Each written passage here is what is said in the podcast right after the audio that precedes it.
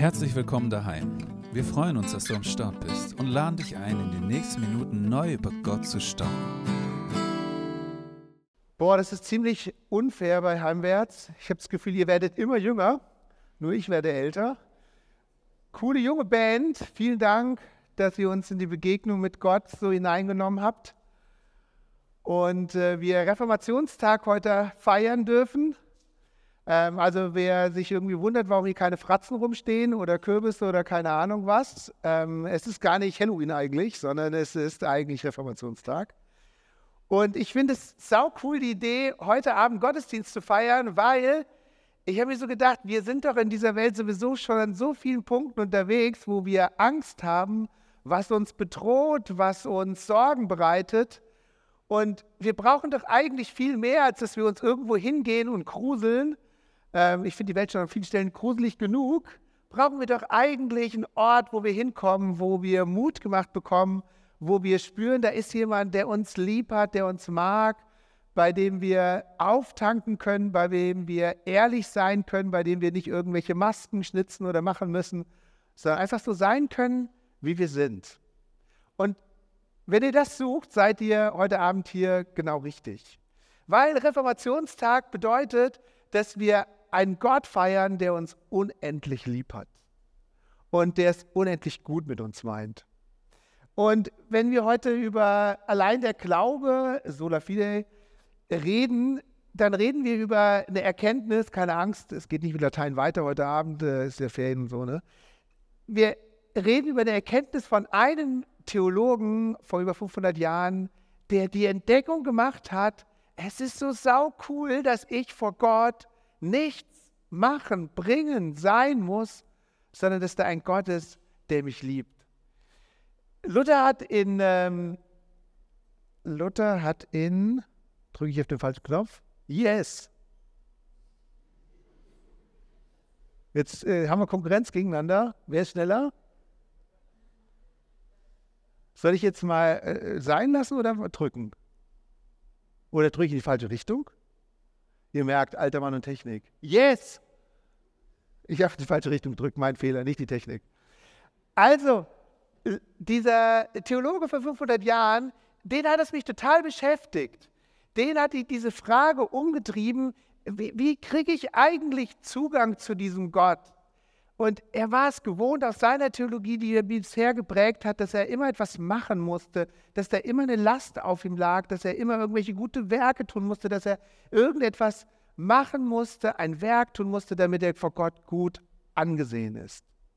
Und dann liest er den Römerbrief und entdeckt auf einmal diese unglaublichen Verse und die gehen ihm richtig nah. Und dann heißt es da in Römer 3, 22, es ist der Glaube an Jesus Christus, der uns die Gerechtigkeit Gottes zugänglich macht. Der Weg zu ihr steht allen Glaubenden offen, denn in dieser Hinsicht gibt es keinen Unterschied. Alle sind schuldig geworden und haben keinen Anteil mehr an der Herrlichkeit Gottes. Sie verdanken es also allein seiner Gnade, dass sie vor Gott, von Gott als gerecht angenommen werden. Er schenkt es ihnen aufgrund der Erlösung, die durch Jesus Christus geschehen ist.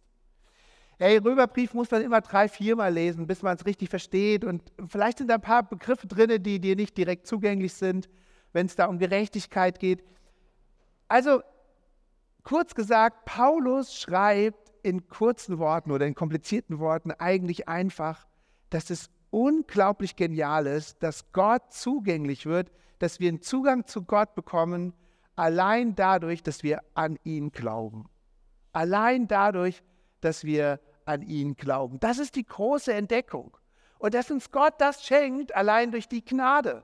Also heute Abend allein der Glaube, allein die Gnade, das gehört irgendwie untrennbar zusammen. Wer bei dem Abend über die Gnade dabei war, ihr könnt euch daran erinnern, Colaflasche, Fantaflasche und so. Das werdet ihr heute Abend auch wieder entdecken, weil das können wir gar nicht äh, trennen. Es geht im Grunde genommen um die Gnade, wenn es um den Glauben geht. Ich war mit meiner Frau vor ein paar Jahren irgendwann mal Gast bei einer Fernsehaufzeichnung. Ich weiß nicht, wer von euch schon mal irgendwie das äh, bei einem Studio, in einem richtigen Fernsehstudio oder so war. Mich hat das total fasziniert und diese Erfahrung geprägt. Wenn man da bei so einer Aufzeichnung dabei ist, sitzt man im Publikum Und am Anfang muss man erstmal so irgendwie einüben, wie so der Abend abläuft, wann man richtig applaudiert, wann man lacht, welche Zeichen und so weiter dazugehören. Und es ist dann interessant, wenn man da so sitzt und dieses ganze Programm mitmacht und dann so die Bühne anguckt. Und das hat mich fasziniert, weil die Bühne, die war unglaublich schön gestaltet. Viele Lichter, so ungefähr wie heute Abend, wo man kaum was anderes sieht als nur Lichter, also von vorne. Ähm, viele Lichter haben die Bühne in einem tollen Glanz erscheinen lassen und äh, es war aufwendig gestaltet und es war sehr, sehr beeindruckend. Und wisst ihr was? An diesem Abend haben wir dann hinterher auch eine Führung so durchs Studio gekriegt. Und wisst ihr was? Ich bin total erschrocken, weil hinter all den Glänzenden, hinter all dem Schönen, wisst ihr, was dahinter war? Eine einfache Sperrholzwand und rostige Stahlträger von hinten, die das alles gehalten haben. Und in diesem Moment wurde mir so richtig bewusst, boah, das ist ja alles nur Fassade. Also ich bin ja nicht blöd, ne? mir war natürlich vorher schon bewusst, dass im Fernsehen mit Masken, Fassaden, Kulissen und so weiter gearbeitet wird. Aber mal diesen Unterschied zwischen Sein und Schein so vor Augen geführt zu bekommen, das hat mich echt beeindruckt. Und wisst ihr was, am Abend waren wir dann in unserem Hotel und haben uns diese aufgezeichnete Show nochmal im Fernsehen angeschaut und wir waren nochmal mehr baff, weil die haben das durch geschickte Kameraeinstellungen und so weiter hingekriegt, dass die Bühne noch größer, noch aufwendiger, noch schöner und noch toller aussah. Aber ich wusste, alles nur Fassade, alles nur Kulisse. Wisst ihr, wir sind in unserem Leben als Menschen immer wieder so geprägt, dass wir oftmals meinen, glauben, wir könnten etwas erreichen in diesem Leben, indem wir was darstellen, indem wir eine coole Fassade aufbauen. Und dann stellen wir was dar vor anderen, damit sie uns toll finden. Und wisst ihr was? An vielen Stellen versuchen wir das sogar auch vor Gott weil wir Menschen so geprägt sind. Am Reformationstag muss man den Bibeltext vorlesen. Das will ich uns heute Abend tun und ich will uns über ein Gleichnis äh, das deutlich machen, was Jesus Christus erzählt hat. Und das wird uns aufgeschrieben in Lukas 18 ab Vers 9. Da heißt es, einige der Leute waren davon überzeugt, dass sie gerecht vor Gott lebten. Für die anderen hatten sie nur Verachtung übrig. Und ihnen erzählte Jesus jetzt dieses Gleichnis. Zwei Männer gingen zum Tempel, um zu beten. Der eine war ein Pharisäer und der andere ein Zolleinnehmer. Der Pharisäer stellte sich hin und betete leise, Gott, ich danke dir, dass ich nicht so bin wie die anderen Menschen, kein Räuber, Betrüger, Ehebrecher oder dieser Zolleinnehmer darüber. An zwei Tagen in der Woche faste ich und ich gebe sogar den zehnten Teil von allem, was ich kaufe. Der Zolleinnehmer aber stand weit abseits. Er traute sich noch nicht einmal, zum Himmel aufzublicken, sondern er schlug an seine Brust und sagte, Gott, vergib mir. Ich weiß, dass ich ein Sünder bin. Das sage ich euch, sagte Jesus weiter. Der Zolleinnehmer ging nach Hause und war nun vor Gott gerecht. Im Unterschied zu dem Pharisäer. Denn wer sich selbst groß macht, wird von Gott niedrig gemacht und klein gemacht werden. Aber wer sich selbst niedrig und klein macht, wird von Gott groß gemacht werden. In diesem Gleichnis, da werden uns zwei Menschen vor Augen gestellt, die außer der Tatsache, dass sie beide Juden waren, also eigentlich überhaupt nichts gemeinsam haben. Also die waren in ihrer Gesellschaft so weit auseinander, wie man sich das nur vorstellen kann. Ihr müsst euch vorstellen, der Pharisäer, das war so ein richtig angesehener, geachteter Kerl. Also da, wo man, äh, den man gegrüßt hat, wo man gerne mitgesehen wurde. Der Pharisäer, der war richtig geachtet. Und der Zolleinnehmer dagegen, der war verachtet. Das war so jemand, da hat man sich nicht im Bus daneben gesetzt, sondern da hat man lieber, da stand man lieber, als dass man mit dem irgendwie gesehen wurde. Und diese beiden, die stehen vor Gott und beten. Und wir wollen mal reingucken, was da eigentlich bei denen läuft, was ihr Glaube eigentlich ist und was dieser Glaube auslöst. Also der Pharisäer, der ist jemand, der sich vor Gott präsentiert. Also eigentlich war es den Juden geboten, ähm, einmal im Jahr zu fasten, am Versöhnungstag. Könnt ihr in 3. Mose 19 nachlesen. Äh, am Versöhnungstag wurde gefastet. Wisst ihr, was von dem Pharisäer hieß? In diesem Text. Zweimal in der Woche hat er gefastet. Zweimal in der Woche. Es war den Juden eigentlich geboten, von allem Ertrag des Feldes so den Zehnten abzugeben. Was hat der gemacht? Von jeder Kleinigkeit, die er irgendwie bekommen hatte, schnell den Zehnten abgegeben, also auch von dem Fovi von der Oma sofort den Zehnten abgegeben. damit er ja nicht Gott etwas vorenthält. Das war so sein Konzept. Lieber mehr tun als zu wenig.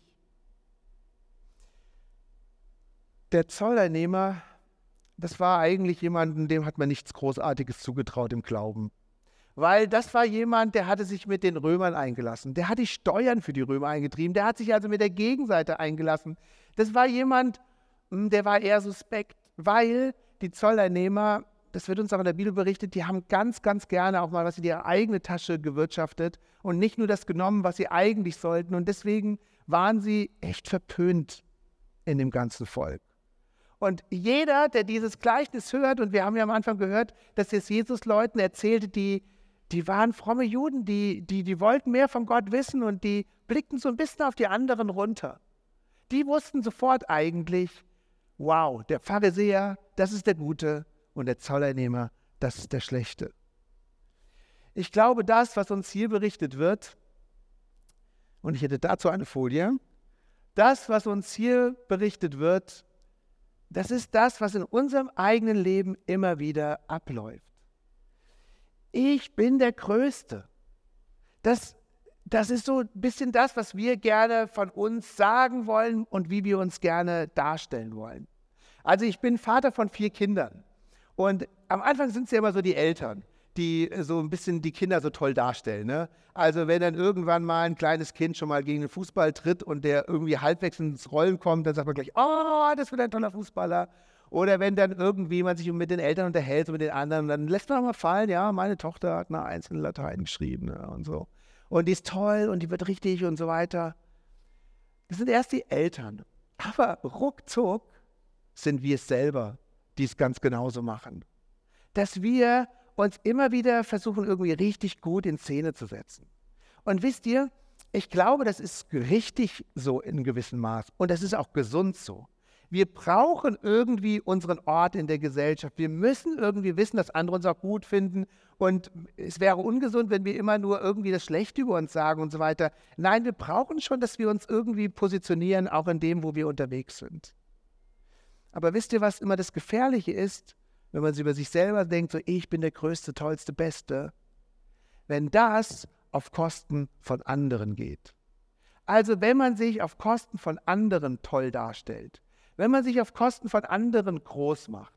So wie dieser Pharisäer in diesem Gebet ne, bei Jesus, der gebetet hat und gesagt hat, boah, ich danke dir Gott, dass ich nicht so bin wie die anderen Leute. Und wie dieser Zolleinnehmer da drüben. Also sich auf Kosten von anderen groß zu machen.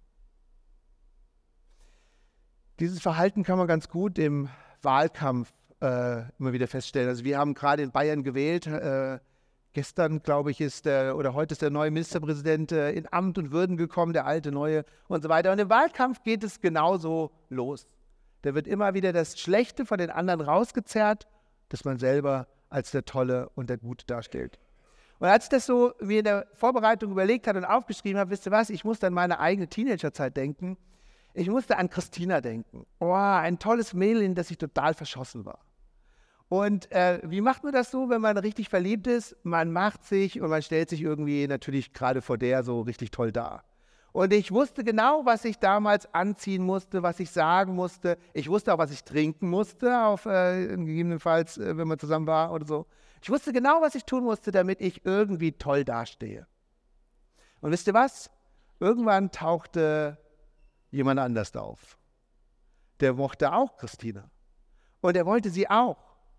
Und wisst ihr, was ich dann angefangen habe? Ist mir fast ein bisschen peinlich heute, aber es war wirklich so. Ich habe angefangen, den schlecht zu machen. Den runterzumachen, nur um selber als der Tolle, der Schöne, der Bessere dazustehen. Ich kann euch vermelden, ich war damals sogar erfolgreich. Wir gingen dann miteinander. Ähm, wie es dann weiterging, erzähle ich später nochmal weiter. Ich bin der Größte. Das ist das, was so ganz tief in unserem Leben an vielen Stellen immer wieder abläuft, auf Kosten der anderen. Und wisst ihr was? In diesem Gleichnis, wo das genauso abläuft, ist die große Überraschung für alle Zuhörer, die das damals gehört haben. Die haben gedacht, jawohl, der Pharisäer, das ist der Tolle und der Zollernehmer ist der Schlechte. Und Jesus stellt das jetzt auf den Kopf und sagt, Nein, nicht der Pharisäer ist der Tolle, sondern der Zöllner ist der, der gerecht vor Gott angesehen wird. Das ist derjenige, der von Gott gut angesehen wird. Das ist derjenige, der Gottes Herz erreicht hat. Was hat dieser Zolleinnehmer anders gemacht? Dieser Zolleinnehmer, der kommt zu Gott, heißt es in dieser Geschichte. Er betet auch. Aber wisst ihr, er versucht nicht irgendwie etwas Tolles an sich selber zu finden. Er versucht nicht vor Gott jetzt irgendwie sich selber groß zu machen. Er versucht nicht irgendwie Entschuldigungen zu bringen, dass er irgendwie sagt, so, oh Gott, ja, ich stecke schon manchmal so in meine Tasche oder so, aber du weißt ja, meine anspruchsvolle Frau, die Kinder, der Urlaub, den ich bezahlen will, keine Ahnung was. Er hätte vielleicht auch viele gute Sachen vorzubringen, Entschuldigungen. Vielleicht war er ja auch gar nicht so ein schlechter Kerl, vielleicht hat er seine Oma gepflegt oder keine Ahnung was. Vielleicht hätte er auch was Gutes bringen können. Aber wisst ihr was? Er macht auf einmal die Erkenntnis, hey, wenn ich vor Gott stehe, dann muss ich erkennen, da, ich, ich kann gar nichts bringen. Also dieser Gott, der ist so perfekt und so heilig und der, der, der ist alles in allem und ich kann gar nichts ihm bringen, wo ich sage so, oh, hier Gott, schau mal, was ich für ein toller Hecht bin. Und so heißt es von diesem Zolleinnehmer, dass er sich noch nicht mal getraut hat, die Hände zum Himmel hochzuheben, so haben die Juden früher gebetet, sondern dass er die Hand auf seine Brust legt und sagt, Gott, sei mir Sünder gnädig. Ich erkenne vor dir, ich habe nichts zu bringen. Gott, boah, da ist so viel in meinem Leben, was so viel Müll ist.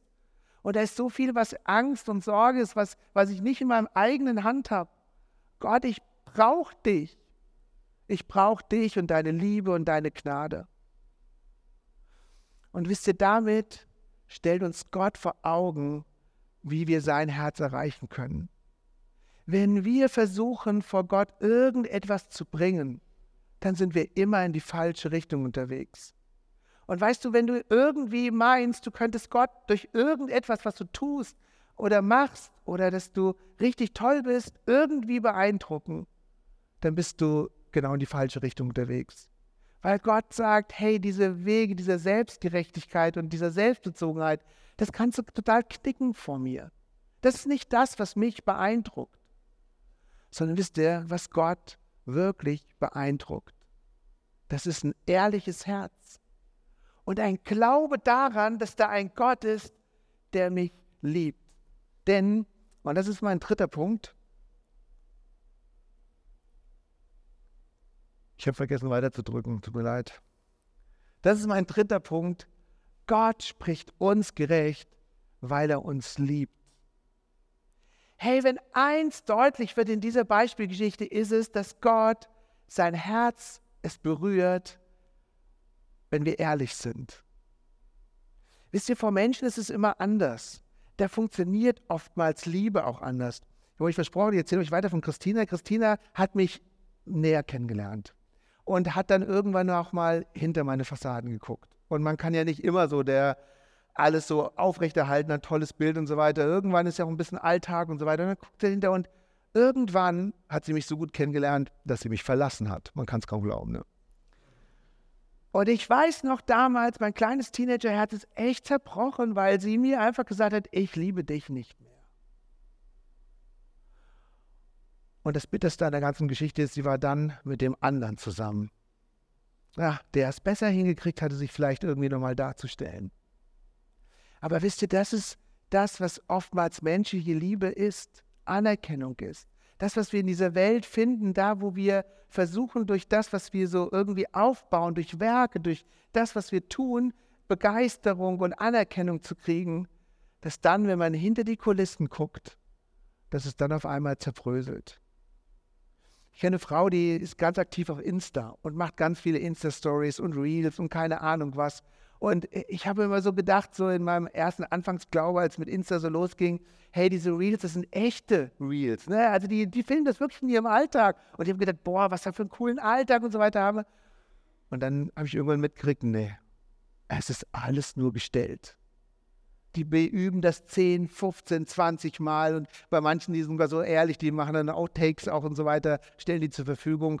Und das ist gar nicht das echte Leben, sondern das ist alles nur gestellt. Wisst ihr, Gottes Liebe, Gottes Liebe ist anders. An diesem Tag, als das Mädel mit mir Schluss gemacht hat, bin ich in Marburg, da wo ich aufgewachsen bin, bin ich in einem Jugendgottesdienst äh, gelandet. Und in diesem Jugendgottesdienst habe ich zum ersten Mal verstanden, was Liebe Gottes bedeutet.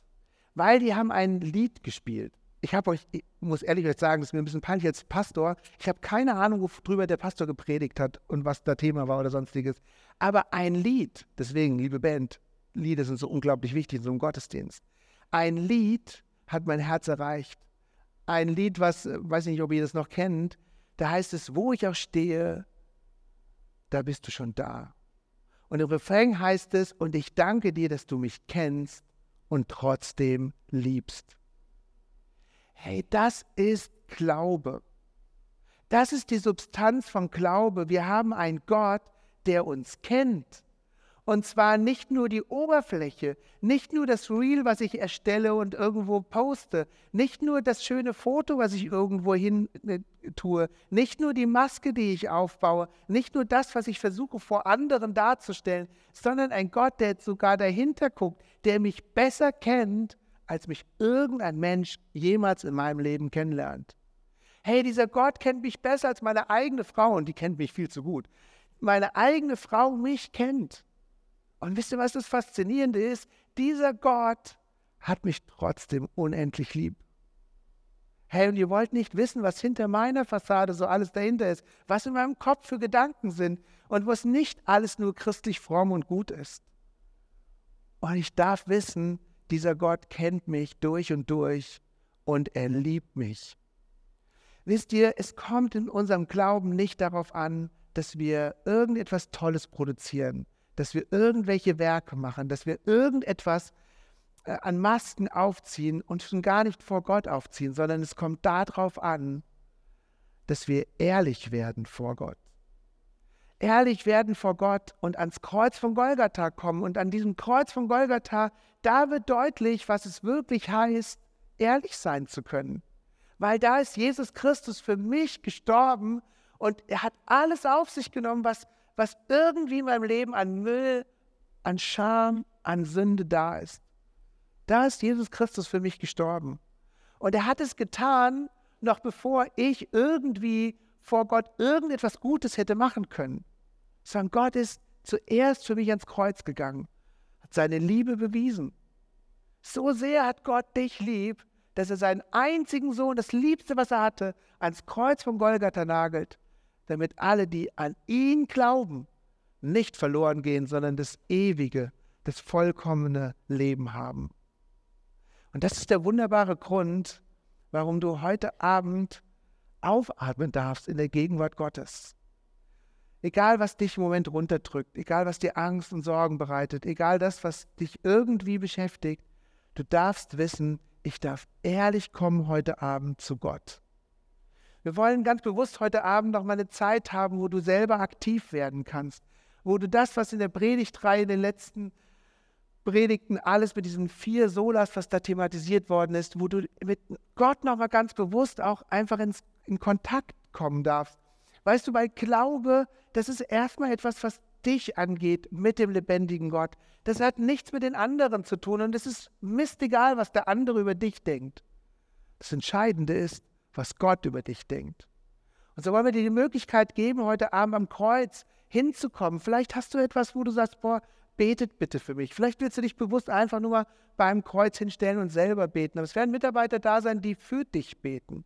Und vielleicht dir auch einfach zusagen, hey, Gott hat dich lieb. Das gilt dir ganz persönlich. Da hinten steht ein Tisch, da stehen Bibeln drauf. Und du kannst einfach vielleicht nochmal eine Bibel aufschlagen und das nachlesen und reingucken, ist es wirklich wahr? Ja, da steht es schwarz auf weiß. Und es werden noch weitere äh, Stationen geben. Philipp wird uns das nachher noch erklären, wie das genau funktioniert. Aber ich möchte dich einladen, dass du dass heute Abend einfach für dich so eine Zeit nimmst und dich in diese Gegenwart Gottes stellst. Und es geht allein um den Glauben. Weißt du, Glaube ist Beziehung zu Gott, Vertrauen zu Gott. Versuch doch heute Abend einfach mal nur zu glauben, nur zu glauben, dass Gott dich kennt und trotzdem liebt. und dass er dir vergibt, all das, was in deinem Leben drin ist und zwischen dir und Gott steht. Einfach das nur zu glauben, weißt du was? Und das ist der einzige Zugang zu Gottes Herz, dieser Glaube. Zu dem bist du heute Abend eingeladen. Ich möchte gerne jetzt noch mit uns zusammen beten und dann wirst du auch nochmal drei Fragen an der Leinwand sehen, über die du dir Gedanken machen kannst. Es gibt Lobpreismusik, äh, aber Philipp erklärt es gleich. Aber jetzt bete ich erst nochmal mit uns.